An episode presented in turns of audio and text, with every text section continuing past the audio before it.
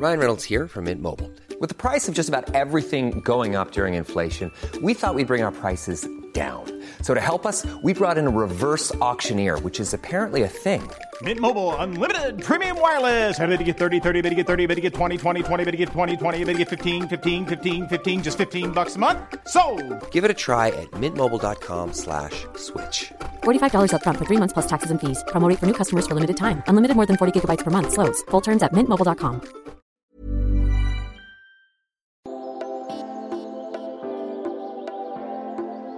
Vous écoutez Tuto Conquérir le Monde, Travaux pratiques, épisode 17.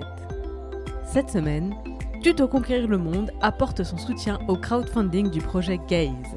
Qu'est-ce que c'est? Je passe la parole à sa fondatrice, Clarence Edgar Rosa. Elle vous en parle mieux que moi.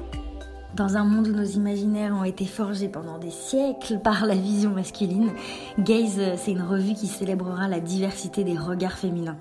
Deux fois par an, ce sera une belle édition dans laquelle on trouvera des récits intimes, des reportages à la première personne et beaucoup, beaucoup, beaucoup d'images faites par des meufs. Et Gaze, ce sera aussi une bourse d'études qui récompensera des jeunes photographes et autrices pour passer le relais aux filles badass de demain. Vous pouvez d'ores et déjà soutenir le magazine Gaze en participant à la campagne de financement participatif et en diffusant cette campagne tout autour de vous. Merci beaucoup et bonne écoute.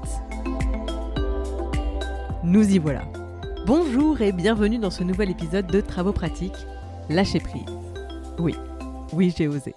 Je vais faire 10 minutes d'épisode sur comment réussir à lâcher prise tel un insupportable influenceur lifestyle qui vous dirait de respirer par le ventre et de faire brûler un bâton d'encens pour purifier l'atmosphère? Oui, je vais faire ça. Mais je vais tenter de réussir ce challenge sans être insupportable, sans formules incantatoires et sans placement produit. Bon, mais pour ce qui est de ne pas être insupportable, pas de promesse. Allez, c'est parti. Lâcher prise. Lundi dans Déminage, je nous prenais par la main pour en arriver à faire face à la réalité de notre situation. C'est pas glorieux, c'est très anxiogène. Or, si on ne trouve pas des ressorts pour libérer cette anxiété très envahissante, elle risque d'exploser en panique et donc de nous amener à avoir des réactions complètement hors de contrôle, sans logique, sans utilité, bref, on va faire de la merde. Individuellement, c'est sûr, collectivement, ce sera encore pire. Je le dis souvent et je le rappelle, le nombre, c'est notre force. C'est donc une force qui peut se retourner contre nous. Si on est nombreux à faire de la merde, je vous laisse anticiper le résultat. De la merde. Donc, évitons ça à tout prix. Lundi, j'ai abordé les deux premières étapes du plan d'action, qui étaient, je le rappelle, laisser la peur s'exprimer, ne pas la refouler, bref, apprivoiser sa peur. Et deuxième étape, rapport à l'anxiété et à l'angoisse, vidanger régulièrement toute cette casserole, ne pas laisser la jauge monter trop haut, ne pas laisser déborder. Et nous allons donc nous attaquer dans le détail à la troisième étape que je préconisais pour réussir à éviter la panique et passer cette période très particulière dans les meilleures conditions possibles. Faire le deuil d'une idée. Ce n'est pas d'une seule idée dont il faut réussir à faire le deuil, c'est de tout un package. Pour l'instant, je le rappelle, la situation est que nous mettons tous et toutes en place diverses stratégies d'adaptation, de coping comme on dit en anglais. C'était le sujet du 16e épisode de Déminage, nos stratégies d'adaptation. Si l'on se penche sur ces différentes stratégies, on peut remarquer deux choses. La première, c'est que la plupart de ces stratégies sont destinées à absorber, adoucir ce que nous vivons comme un choc. La gravité de la situation, la brutalité du confinement, la prise de conscience soudaine, etc.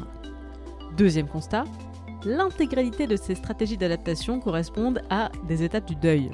Le choc, je le disais, mais le déni en est une, la négociation aussi, j'ai également parlé de la colère et bien sûr de la dépression. Je ne vous fais pas un dessin, vous avez compris. Ces constats ne sont pas le fruit du hasard, c'est une forme de deuil ce que nous sommes en train de traverser.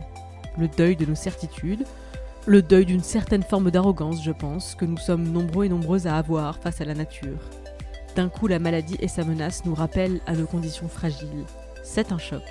Et les certitudes d'hier, celles qui nourrissaient notre confiance, le socle de nos vies quotidiennes, il faut en faire le deuil. Et nous avons déjà commencé. Nos stratégies d'adaptation respectives nous indiquent à quelle étape de ce deuil nous en sommes. Moi, je suis en pleine phase de négociation. Je ne lâche rien. J'ai les plans du nouveau monde sous les yeux. Je me bats sans relâche pour que l'avenir meilleur auquel nous rêvons puisse enfin voir le jour en utilisant le terreau de cette crise pour planter ses racines.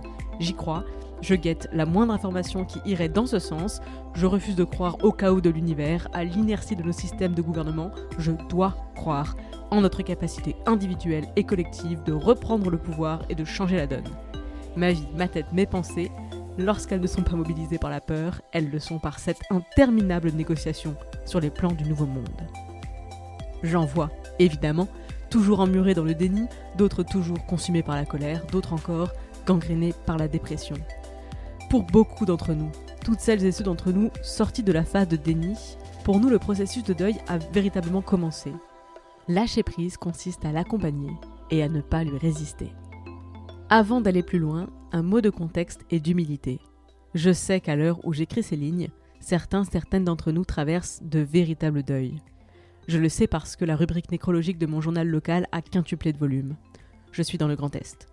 Ce deuil, ces deuils sont marqués par une douleur très particulière qui n'a rien à voir avec celle que l'on peut ressentir en devant faire le deuil d'une idée ou d'un projet. Ça n'a rien à voir, donc je ne les compare pas. C'est bien pour ça que je préfère l'expression lâcher prise pour désigner faire le deuil d'une idée, pour que personne ne puisse s'imaginer que les mécanismes que je m'apprête à décrire peuvent servir de béquille, de cadre, d'appui à un véritable deuil. M'est avis que si vous traversez un deuil, vous faites ce que vous pouvez, et c'est déjà bien assez.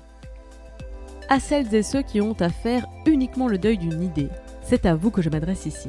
Je vais simplement vous proposer de prendre conscience des éléments générateurs de la colère, de l'impuissance, de l'angoisse, de la dépression en cette période si particulière. Il y a trop d'inconnus tout autour de nous. Combien de temps ça va durer? Comment va-t-on en sortir? Est-ce que je vais être malade? Est-ce que je vais mourir? Est-ce que je vais perdre un proche? Est-ce que je vais perdre mon travail? Que va devenir l'économie dans les mois à venir? Les questions s'enchaînent en boucle. Il est impossible d'y répondre. Il n'y a qu'une chose à faire débrancher ce cycle infernal par un lâcher-prise. On ne sait pas. On ne sait pas ce qu'il va se passer. On verra bien. Et d'une idée anxiogène, celle de l'inconnu, on peut commencer à entrevoir l'espace pour un espoir. Puisqu'on ne sait pas, tout est possible. Puisque la dernière étape du deuil, c'est l'acceptation, c'est donc notre objectif. Accepter. Accepter l'inconnu, l'incertitude. On ne sait pas ce qui va se passer, on ne sait pas combien de temps ça va durer, non, on ne sait pas comment on va s'en sortir. S'en inquiéter ne résout rien. Accepter, ça crée de l'espace. Évidemment, c'est ici que se loge la difficulté principale du lâcher-prise. Comment fait-on concrètement pour accepter de ne rien contrôler, de ne rien pouvoir prévoir, d'être complètement impuissant, de subir l'attente? Premièrement, en arrêtant de croire qu'il s'agit d'une évidence. Ce n'est pas évident. C'est une idée qu'il faut consciemment amener à soi. Je ne sais pas de quoi demain sera fait, je n'ai pas la main dessus, je dois attendre. C'est vraiment loin d'être une idée qui va de soi, elle ne va pas de soi. Il faut l'amener à soi. Deuxièmement, il faut produire une action concrète. On pourrait croire que lâcher prise, ça revient à être passif, que c'est quelque chose qui nous arrive parce qu'il s'agit d'un relâchement. Mais non, c'est une action. Lâcher, c'est une action. Donc il faut se mettre dans l'état d'esprit de produire une action. Ce n'est pas une impulsion qui va tomber du ciel. Enfin, troisième et dernière étape, il faut dissocier l'action de toute la réaction qui l'entoure, en particulier la réaction émotionnelle. Je vais prendre un exemple concret, sinon c'est flou, vous avez l'habitude. Imagine une dent qui bouge. Elle va tomber, mais elle est encore bien accrochée. Elle ne te fait pas mal, mais dès que tu commences à tirer dessus, elle va te faire mal. Cette douleur, c'est la conséquence de l'action tirée sur la dent. Ce n'est pas la conséquence de la décision je vais retirer cette dent. La décision est indolore. L'action a pour conséquence une douleur. Donc je reviens au lâcher-prise. Prendre la décision consciente de lâcher prise sur la situation, c'est indolore. Le faire, produire l'action, et cette action c'est quelque chose d'intime, je ne peux pas vraiment la décrire, j'imagine d'ailleurs que nous la vivons de manière différente, cette action peut provoquer une série de réactions très différentes. Pour certains, certaines, lâcher prise, ça provoquera une crise de larmes. Pour d'autres, ce sera la sensation de s'être débarrassé d'un énorme poids. Pour certains, certaines, la réaction sera un soulagement. Pour d'autres, peut-être, il y aura des réactions émotionnelles négatives. C'est normal, c'est tout ce que tu portes déjà en toi en permanence, c'est la fameuse jauge de l'angoisse que tu n'arrives pas à faire descendre. Il faut que ça sorte, ça sortira. Mais il faut que ça sorte quoi qu'il arrive, parce que dans le cas contraire, toute cette masse d'émotions négatives qu'on stocke à l'intérieur, ça finit toujours par sortir. Et plus c'est lourd, plus la sortie est violente. Une violence dirigée contre les autres, mais parfois aussi contre soi-même. Lâcher prise, c'est réussir à se défaire de tout ce poids avant qu'il ne nous écrase, avant qu'il ne nous coule. Alors l'action concrète du lâcher prise, ça peut être n'importe quoi. C'est ce qui marche pour toi. Ça peut être hurler, un gros hurlement qui part des tripes. Ça peut être pleurer parce que ça fait un moment que la jauge monte et que tu n'arrives pas à épancher toute cette cube. Ça peut être écrire, dessiner, ça peut être ne rien faire du tout pendant des heures, peut-être des jours, mais tu sais quoi, ça durera tant que ça doit durer. Ça peut être long de réussir à accepter l'impermanence, l'incertitude, la peur, la menace. Lâcher prise, ça peut être une décision. À partir de maintenant, là, tout de suite, je décide de renoncer à toute velléité de contrôle. Oui, ce sera long, eh bien j'attendrai. Oui, je vais continuer à avoir peur, et alors? Je vais faire avec. Il y a des gens pour qui ça marche de juste décider. Ça ne coûte rien d'essayer. Attention, dernier point. Lâcher prise, c'est aussi un muscle qui se travaille.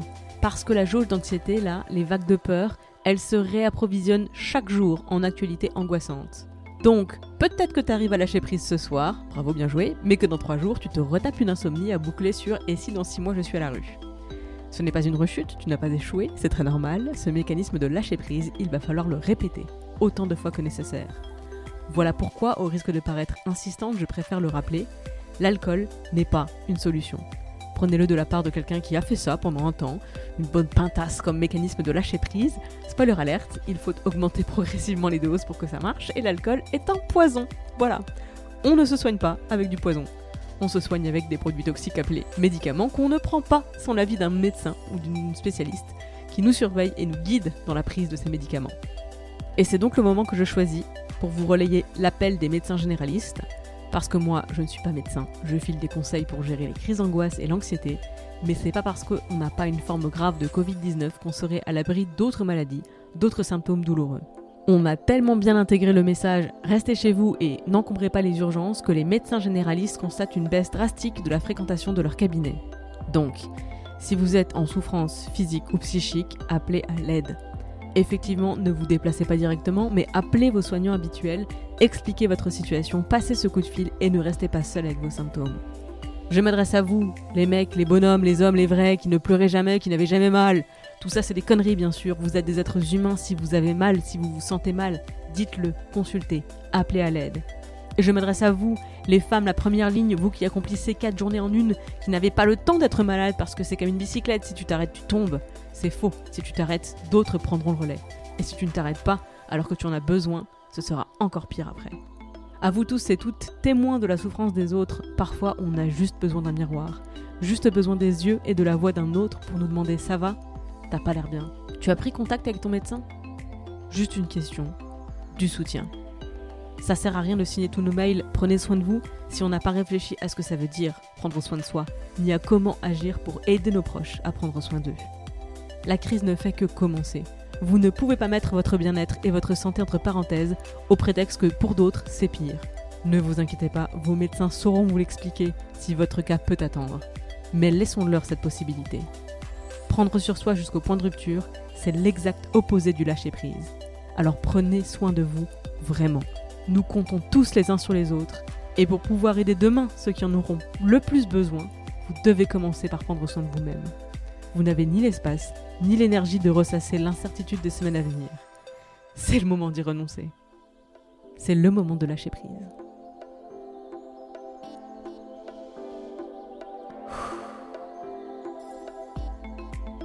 Merci de m'avoir écouté jusqu'au bout.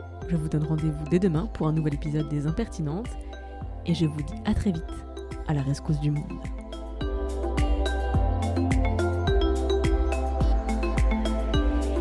Travaux pratiques est une émission d'inspiration à agir, entièrement réalisée par moi-même. Je suis Clémence Bodoc, rédactrice en chef des podcasts Tuto Conquérir le Monde. Vous pouvez retrouver toutes les émissions sur le flux Tuto Conquérir le Monde, sur Activiste et sur Les Impertinentes. Vous pouvez interagir sur Instagram, conquérir.le.monde, sur mon compte, clem underscore bodoc, et via l'adresse mail tutoconquérirlemonde à gmail.com. J'ai aussi une newsletter, l'adresse pour s'inscrire c'est bit.ly slash clembodoc. Je me finance entièrement grâce à la publicité et à vos dons sur Patreon, c'est www www.patreon.com slash clembodoc. Tous les liens sont bien sûr dans les notes du podcast. Moins cher et tout aussi précieux que l'argent, vous pouvez m'aider à faire connaître ces programmes en allant mettre 5 étoiles sur iTunes et un commentaire positif. Merci pour votre écoute, merci pour les étoiles, merci pour les messages et à la semaine prochaine.